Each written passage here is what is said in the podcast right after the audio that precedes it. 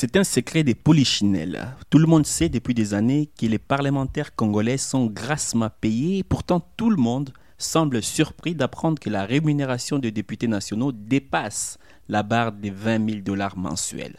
Il a suffi en effet d'un communiqué fin août de l'opposant Martin Fayoulou dénonçant les 21 000 dollars mensuels que l'Assemblée nationale verserait aux élus depuis janvier.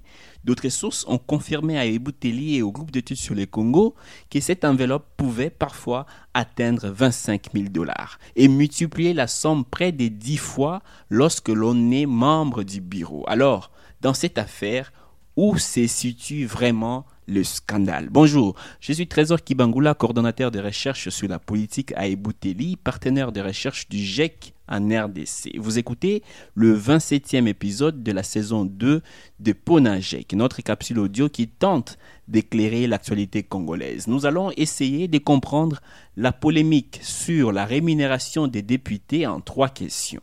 1. Pourquoi maintenant? Oui, nous l'avons dit, que les députés congolais soient très bien payés n'est pas un scoop en soi, et cela ne date pas d'aujourd'hui et même pas de la législature en cours. Plus généralement d'ailleurs, des voix s'élèvent régulièrement pour exiger la réduction du train de vie des institutions. C'est le cas notamment du député Délice Sanga qui dit avoir fait de cette cause son cheval de bataille depuis quatre ans. Alors, pourquoi Martin Fayoulou, qui continue à revendiquer les statuts du président de la République élu, en reparle maintenant? Parce qu'il vient de l'apprendre, soutient un de ses proches. Opportunisme, populisme, intention de jeter en pâture tout un corps, répondent ses détracteurs. Le collectif des députés nationaux des 26 provinces, C26, l'accuse même de diffamation. Quoi qu'il en soit, la sortie de M. Fayoulou a le mérite de remettre cette question fondamentale au cœur du débat public au moment où le gouvernement est en train de lever les grandes options pour les projets du budget à venir à déposer à l'Assemblée nationale avant le 15 septembre. 2.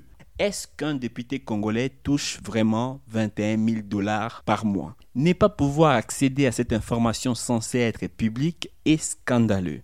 Et la rémunération des députés congolais n'est pas la seule à se couvrir de ces voiles d'opacité.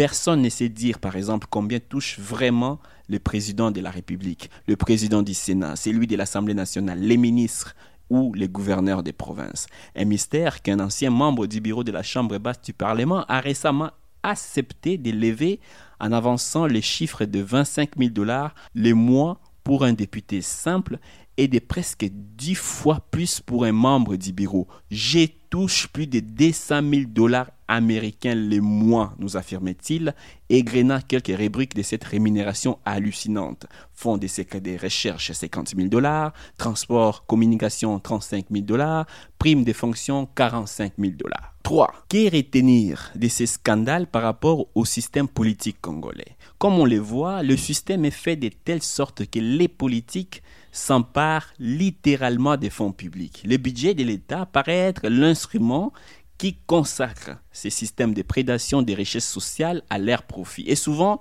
lorsqu'il s'agit de leurs intérêts, les élus parlent le même langage. Il n'y a plus d'opposition, plus de majorité, à quelques rares exceptions près. En fait, Plusieurs députés consultés expliquent que la fixation de leur rémunération tient compte des dysfonctionnements du système politique. Un système défaillant pour répondre aux besoins sociaux primaires de la population, incapable donc de mettre en place des politiques sociales en faveur de la population. Celle-ci se tourne alors vers ses élus pour qu'ils suppléent à l'absence de l'État, ce qui entretient et institutionnalise le clientélisme. Avec cette polémique, n'est-ce pas enfin le temps de repenser tous les systèmes de gestion et de redistribution des finances publiques? Encore faut-il qu'il y ait une bonne dose de volonté politique de changement et une pression populaire réclamant plus de transparence, d'équité et de justice sociale. À court terme, le strict minimum, à l'instar d'autres pays en Afrique et ailleurs, serait de publier les salaires et émoluments de toutes les autorités politiques députés y compris.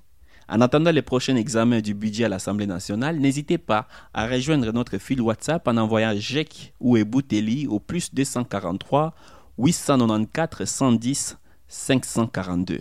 À bientôt.